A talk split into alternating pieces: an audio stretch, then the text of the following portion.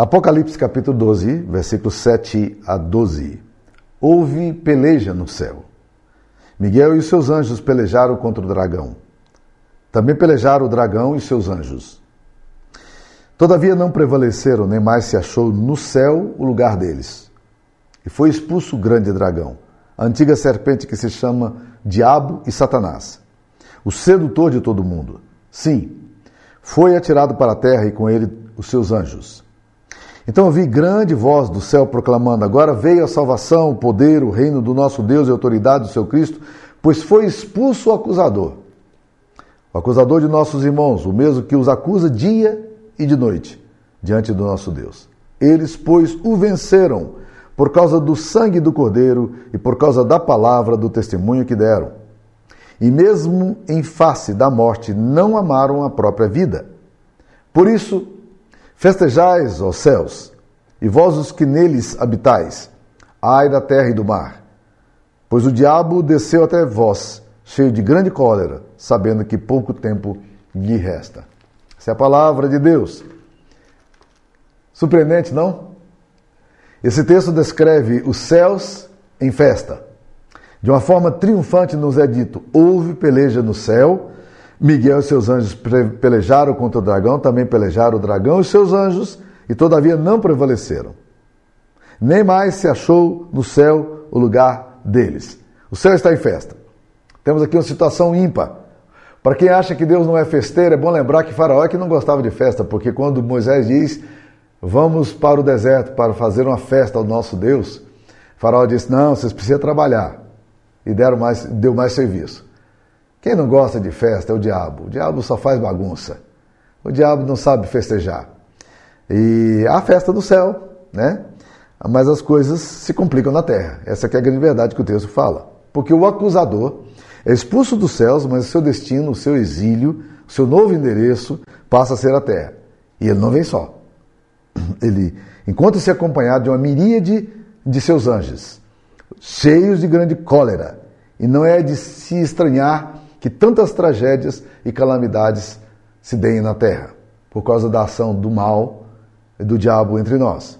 O texto focaliza o júbilo na esfera celestial, mas revela que a terra encontra-se profundamente ameaçada. Ai da terra e do mar, capítulo 12, versículo 12. Ai da terra e do mar, Pois o diabo desceu até vós cheio de grande cólera, sabendo que pouco tempo lhe resta. Antes de entrar na análise e implicações desse texto, eu gostaria de demonstrar, é interessante verificar aqui que esse texto fala sobre a atuação de Satanás mais do que qualquer outra parte das Escrituras. Satanás é descrito aqui de várias formas. Vamos dar uma olhadinha aqui nos, nas descrições que são feitas sobre, a, a, sobre Satanás. Primeiro, o texto diz que ele é um ser poderoso. O dragão, a antiga serpente, que aparece 13 vezes, essa expressão dragão, no livro de Apocalipse, ela é símbolo, protótipo da destruição e do caos. E surge com a aparência de um destruidor que arrasta a terça, a terça parte das, das estrelas dos céus, as quais lança sobre a terra, conforme Apocalipse 12, 4. A dimensão das catástrofes revela o seu poder. Satanás é um ser de poder. Ele arrasta um terço das estrelas dos céus apenas com sua cauda. Isso revela sua força sobrenatural. Há muitos que querem ler isso aqui literalmente. Para mim, esse texto apenas revela o enorme poder que Satanás tem de alterar as estruturas humanas, sociais e até mesmo cósmicas. Segunda coisa, Satanás é descrito aqui com alguém cujo objetivo é dividir. Capítulo 12, versículo 9 vai falar de Satanás da seguinte forma: foi expulso o grande dragão, a antiga serpente que se chama Diabo e Satanás. Dois nomes. Dois nomes. Vamos considerar o nome Diabo. O que, que significa diabo? Diabo revela o seu caráter e a sua missão. A palavra diabolos, dia, um, um, um prefixo grego, literalmente significa cortar através de. Significa literalmente aquele que separa. Então, diabo é aquele que separa, aquele que causa ruptura, um ser que, por definição, divide, fragmenta. Ele é sempre alguém que causa divisão entre o homem e Deus, entre o homem e si mesmo, entre o homem e o seu próximo, entre maridos e mulheres, entre pais e filhos, entre membros de igreja. Então, esse diabolos é aquele que está sempre dividindo.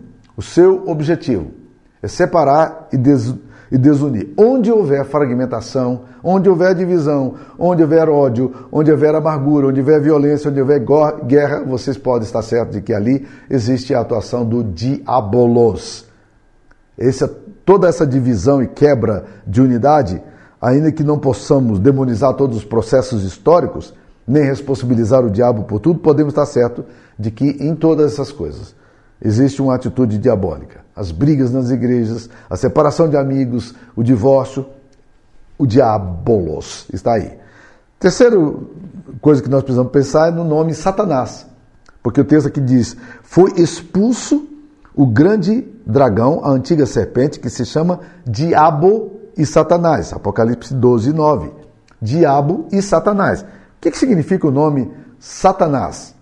Satanás, meus queridos irmãos, é apresentado aqui com um nome muito interessante, porque literalmente significa é, adversário. Na verdade, Satanás é a transliteração da palavra hebraica é, que significa opositor.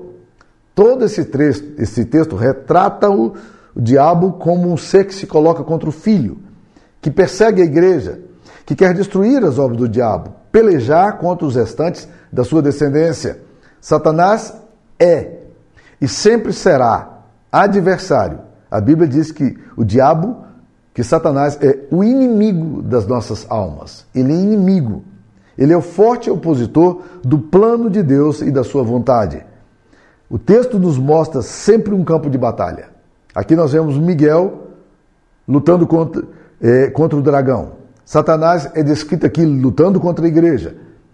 É, a concepção neotestamentária do Novo Testamento é permeada com a ideia de seres angelicais, demônios, espíritos que atuam nas regiões celestes. O próprio, próprio apóstolo Paulo vai falar em Efésios 6,12 que a nossa luta não é contra carne e sangue, mas contra principados e potestades nas regiões celestes. Satanás é o adversário que se levanta contra Deus e seu povo.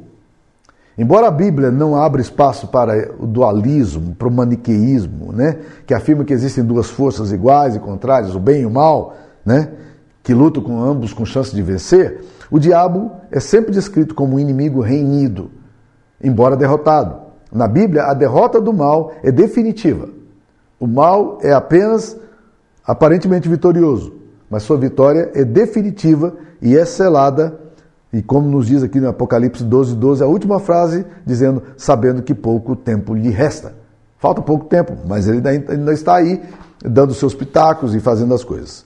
Mas o texto aqui vai falar também, gente, que Satanás é descrito aqui como sedutor. Capítulo 12, versículo 9. Foi expulso o grande dragão, a antiga serpente, que se chama Diabo e Satanás, o sedutor de todo mundo. É interessante. Aqui nós vamos mais uma vez entender quem é o diabo. Ele é descrito aqui como alguém que seduz. Sedução é obra de Satanás. Sedução tem a ver com engodo, com isca, com operação do erro.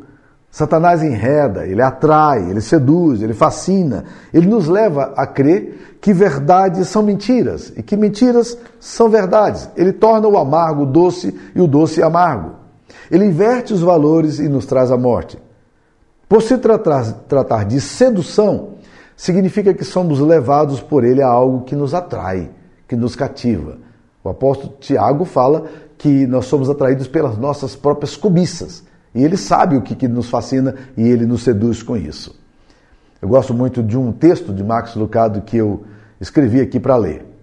Max Lucado vai dizer: Então, Satanás aponta seus dardos para o seu ponto mais fraco, e na mosca você perde a calma, você cobiça, você cai, você se arrasta, você toma uma bebida, você beija uma mulher, você segue a multidão, você racionaliza, diz sim, assina o seu nome.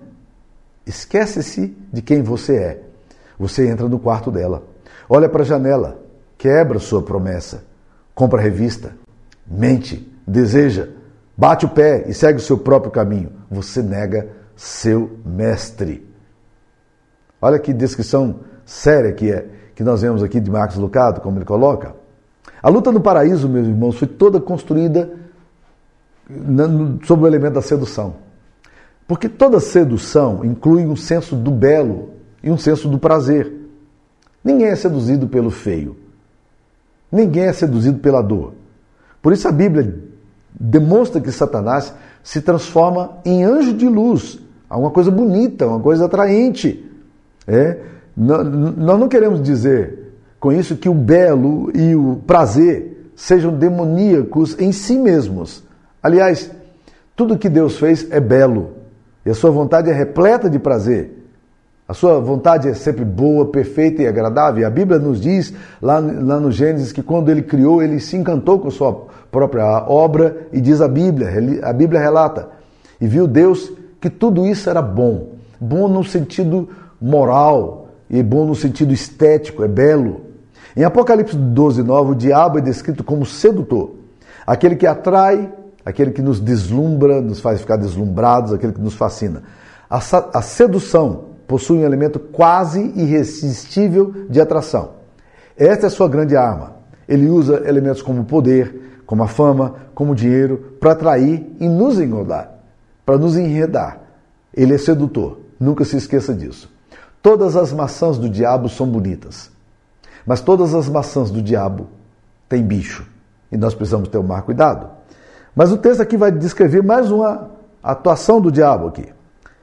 O texto aqui diz que Satanás é, é, é, é, descrito como acusador. Capítulo 12, versículo 10. Diz aí: Foi expulso o acusador de nossos irmãos, o mesmo que os acusa dia e noite diante do nosso Deus. Quem foi expulso? O acusador. Ele é acusador. Ao mesmo tempo que ele te enreda, transformando em espírito anjo de luz, atrai você, ele também usa sua queda para te acusar. Ou como disse alguém, Satanás ensina a fazer, mas Satanás não ensina a esconder. Quando você quebra a vontade de Deus na sua vida, você se torna vítima das acusações do diabo, a não ser que o sangue de Cristo te cubra e você entenda que você realmente foi perdoado. Caso contrário, você vai ficar a vida inteira a mercê do diabo. Os céus aqui estão aliviados quando Satanás é atirado para a terra. E a razão de tanta alegria, por que, que eles festejam? O, diz, o texto diz que eles festejam porque foi expulso no meio deles o acusador dos irmãos.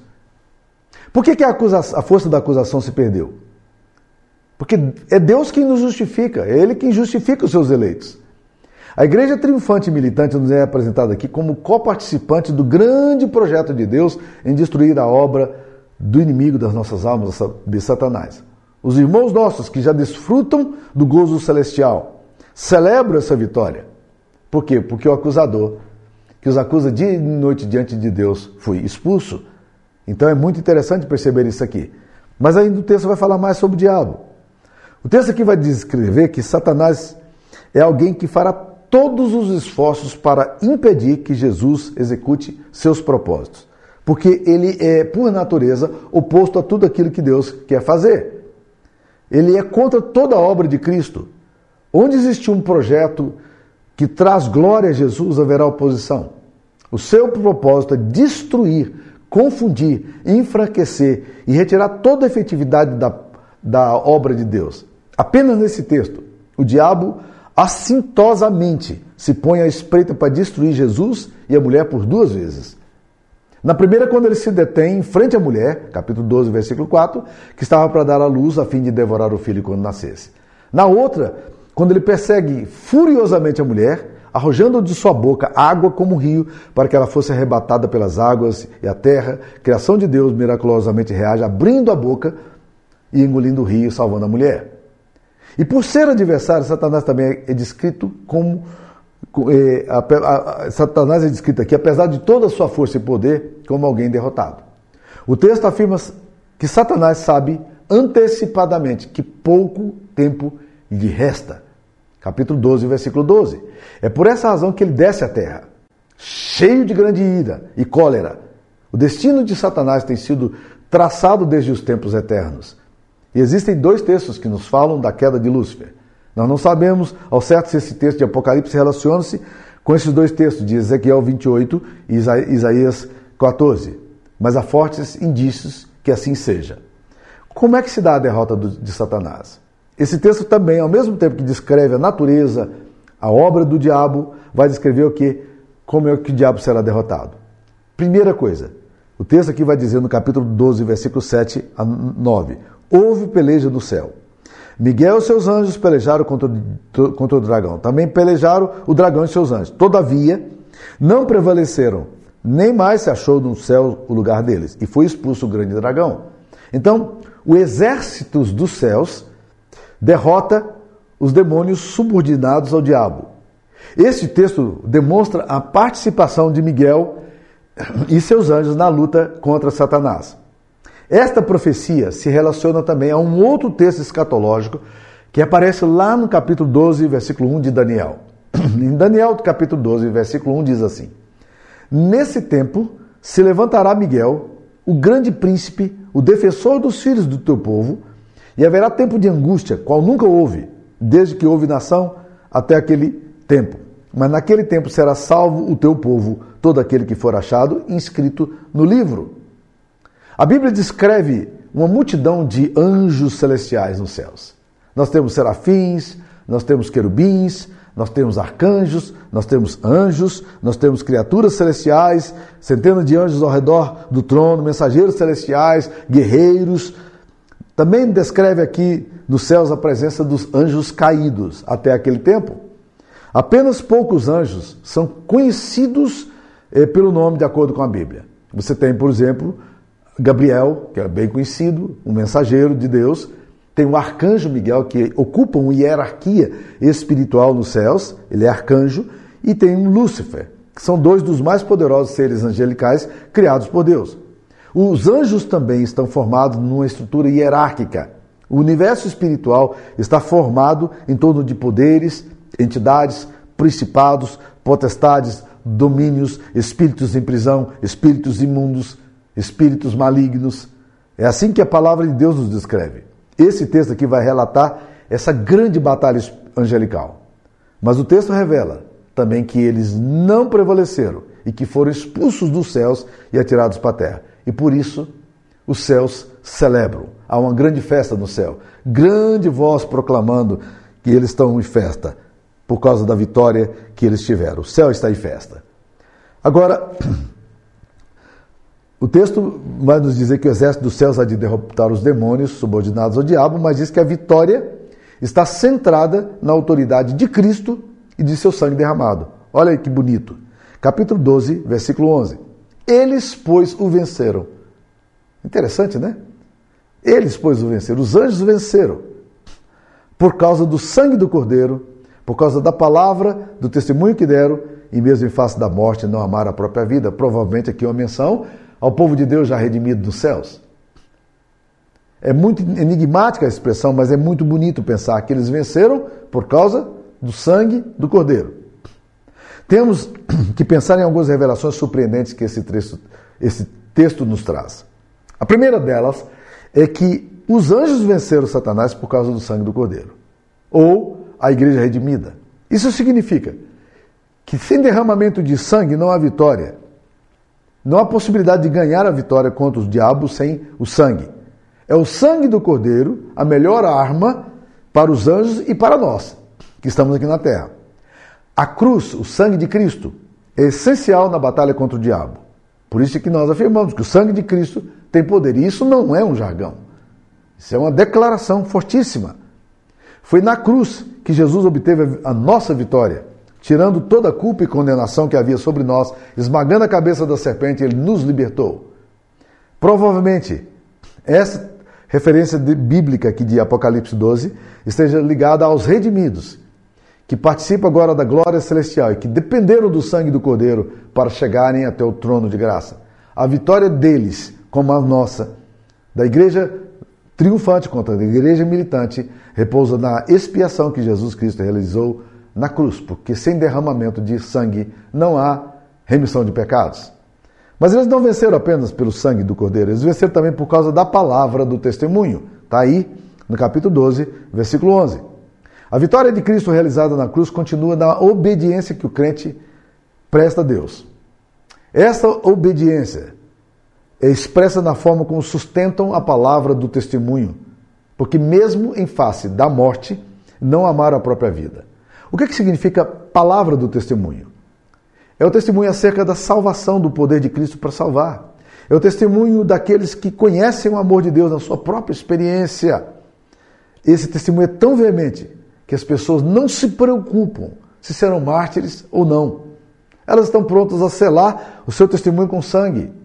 O dragão sai para guerrear contra os descendentes da mulher, mas os remidos no sangue do cordeiro não temem. Eles estão armados com sangue e armados com testemunho e prontos para participar desse conflito. Como povo de Deus, muitas vezes nós estamos vencendo por causa do, do, sangue do Cordeiro, mas também por causa do testemunho, da palavra que nós temos. Nós guardamos o testemunho. A obra ainda, nesse sentido, ainda está sendo feita, apesar de ter sido consumada na cruz.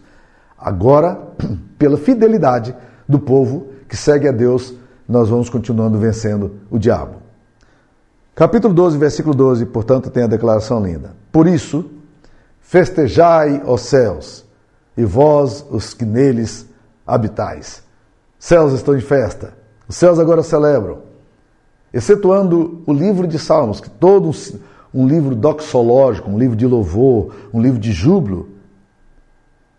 O livro de Apocalipse é o segundo livro na Bíblia que mais tem louvor e, e doxologia. Apesar do drama cósmico que é descrito nesse livro, ele é antes de tudo um livro de louvor. Aliás, existem muitos cânticos hoje que nós cantamos nas igrejas baseados no livro de Apocalipse. E os poetas e músicos fazem muito bem em resgatar esse, esse louvor dos céus e tentar dar uma musicalidade para que nós possamos cantar aquilo que os anjos cantam. Seria muito significativo que alguém um dia dissesse: Eu vou fazer toda uma, um, um, uma música, vou fazer toda uma, uma sequência só de louvor baseado no livro de Apocalipse. É uma coisa bonita, não? É uma proposta que vale a pena a gente pensar. A motivação no livro, para o louvor no livro de Salmos, tem razões distintas. Ele era o cancioneiro judaico. É, todas as músicas eram fruto das vitórias pessoais obtidas diante dos inimigos, ou revelavam a dor e o espanto diante do inesperado e da angústia, acompanhados de clamor por livramento. Muitos cânticos do livro de Salmos falam de vitória individual sobre a dúvida, sobre o medo, sobre ansiedade, sobre angústia. Sobre angústia. Mas os livros, os cânticos de Apocalipse, eles não vão para essa linha mais personalizada, não. Os, livros, os cânticos de Apocalipse possuem dimensão mais abrangente, mais macrocósmicas. É a vitória do Cordeiro, o perdão dos pecados, a derrota do diabo em Apocalipse 4, a glória é dada porque o trono de Deus e sua majestade são declaradas. Em Apocalipse 5, o louvor é dado porque o cordeiro abriu o livro selado que ninguém podia abrir. No capítulo 12, existe cântico porque Miguel e seus anjos prevalecem e o diabo e seus anjos são expulsos e não se achou mais lugar para eles no céu. Então, meus queridos, aqui no céu tem louvor, tem festa, tem cântico. Louvor é uma proclamação de um grande feito, uma música de vitória, é um cântico de alegria. Aleluia! Alegremos-nos, exultemos, como diz Apocalipse 19, versículo 3. A festa, a entusiasmo, a vitória.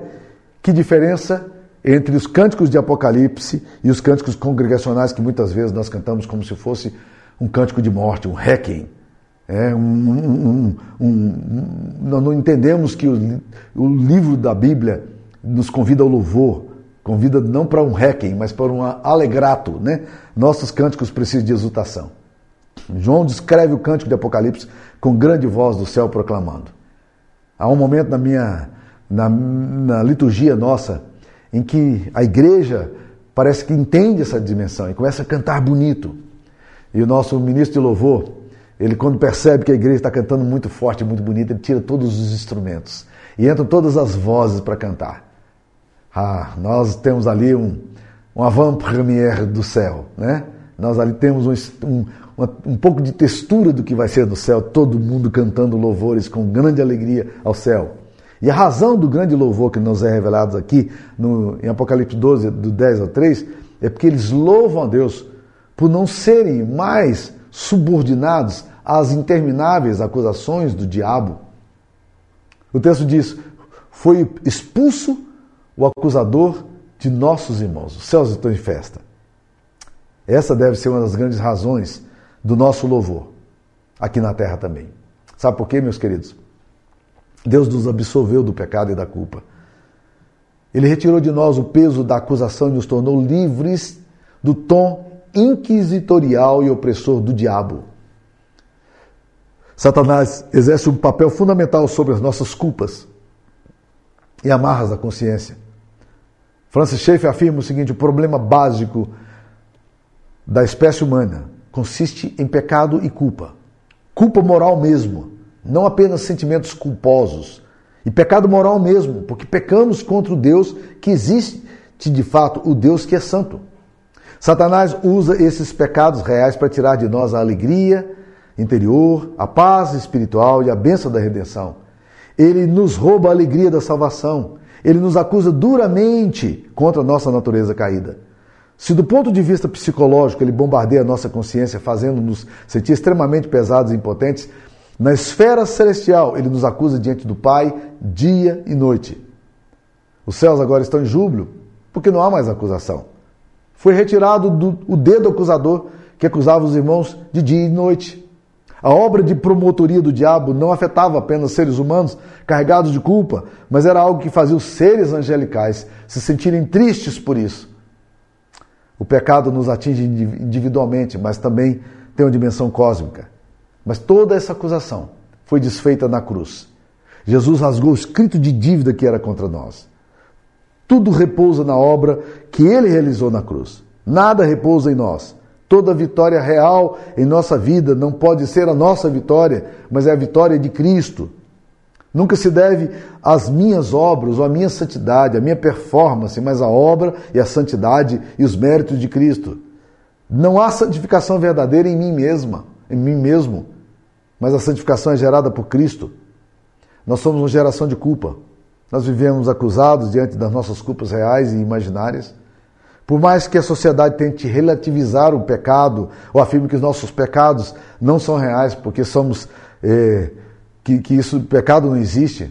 Nós somos seres morais e sabemos da nossa culpa e da nossa vergonha. O nosso coração nos acusa. A palavra de Deus confirma a nossa pecaminosidade. Por mais que saibamos do alcance da redenção que foi realizado na cruz, ainda temos sido vitimados por uma péssima compreensão da doutrina da justificação pela graça. Nós vivemos no inferno de acusações e culpas. Sem dúvida, esse é o método mais eficaz do Satanás para desestabilizar emocional e espiritualmente a gente. Nós somos acusados, nós somos acusados de maus crentes, nós somos acusados de pecados aperdoados, nós somos acusados de culpas imaginárias. Satanás cria em nós um sentimento de infelicidade constante por erros cometidos no pecado, no passado Muitos vivem no inferno de constante acusação, dando ouvidos ao diabo, sendo ele o acusador, sua arma mais forte é a culpa. Ele quer impedir que tomemos posse das promessas de perdão de Deus. Ele nos faz ignorar a graça concedida na cruz. Ele nos culpa de pecados já perdoados. Ele acusa não apenas uns aos outros, mas também a nossa alma diante de Deus, dia e noite, na expectativa de que vivamos sob o espectro da culpa. Por isso esse texto é maravilhoso. Festejai os céus. Festejai os céus. Por quê? Porque foi expulso o nosso acusador. Nós podemos dizer a mesma coisa para os que já se encontram redimidos dos seus sangues aqui na terra. Festejai, ó terra, porque mesmo o diabo estando aqui, sendo nosso acusador, Jesus quebrou todo o ciclo da vergonha e da culpa e nos absolveu. O diabo foi expulso do céu e em seu lugar foi posto um advogado junto ao Pai, Jesus Cristo o justo. E ele é propiciação pelos nossos pecados, não somente pelos nossos próprios, mas ainda pelos do mundo inteiro. Ah, quem participa dessa revelação tem motivos de sobra para alegria. Portanto, devemos nos apresentar diante de Deus para a festa com o coração absolvido, entendendo que fomos perdoados, não por obras de justiça, mas pelo precioso sangue do Cordeiro. Nós somos convidados a participar dessa grande festa celebrativa. Ainda há muito lugar para essa festa. E o rei deseja que todos participem, que todos celebrem a vitória do Cordeiro de Cristo. Para concluir, meus irmãos, há uma história que é, que é relatada nos anais da, da igreja, atribuída a John Wesley, o grande avivalista inglês. Dizem que John Wesley era um homem que era muito perseguido por causa das acusações, da culpa, mesmo entendendo a obra de Cristo, muitas e muitas vezes ele se era, era pego em depressão, assim desanimado, desencorajado. E ele teria relatado que um dia ele estava orando e quando ele estava orando, todos os pecados dele começaram a vir sobre ele. Acusações profundas, coisas que o envergonhavam, culpa vindo sobre ele, um peso imenso. Mas naquela hora ele lembrou de quê? Ele não lembrou da afirmação que diz: O sangue de Jesus Cristo, seu Filho, nos purifica de todo o pecado. E diz que ele, e ele conta que ele deu uma sacudida no corpo. E ele começou a dizer para o diabo: Satanás, você não sabe nem metade do que eu sou. Mas eu quero te dizer que eu já fui lavado pelo sangue. Eu já fui absolvido eu já fui justificado, eu estou perdoado pelo sangue do Cordeiro. Acho que de vez em quando a gente precisa sacudir a poeira, levantar os ombros e a cabeça e dizer: Festejai aos céus, louvado seja o nome do Senhor, glória a Deus pelo perdão que nós temos. Nós somos justificados aos olhos de um Deus santo que sabe quem somos. Ele imputou a nós a justiça de Cristo. Não é alguma coisa maravilhosa? Festejai aos céus mas não apenas os céus. Festeja a terra também para aqueles que entendem a grande obra de Cristo e o que ele fez na cruz. Que Deus abençoe. Vamos orar? Deus aplica essa palavra de esperança, de promessa ao nosso coração. Se algumas das pessoas que estão me ouvindo hoje, meu Pai, estão ainda debaixo do peso da acusação, que em nome de Jesus seja retirado. E que a verdade do Evangelho se torne clara, para que não haja mais espaço para o acusador. Ó Deus, obrigado pela tua promessa e pela tua palavra. Nós te bendizemos por tudo que temos recebido do Senhor em nome de Jesus. Amém. Deus abençoe a sua vida. Fique na paz.